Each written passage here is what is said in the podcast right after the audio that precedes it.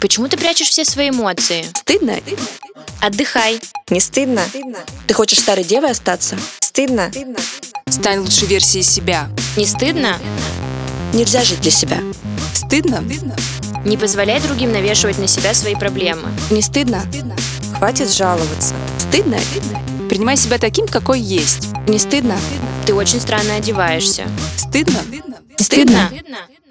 Привет! Это подкаст «Стыдно» Которые мы делаем вместе со студией подкастов Терминвокс. и его ведем мы, Ангелина Лиза Вероника. и Настя. Мы это четыре подруги, которые решили рассказать о том, почему испытывать стыд – это нормально. Почему сложные чувства такие сложные и что со всем этим делать? и как это было у нас в терапии и за ее пределами.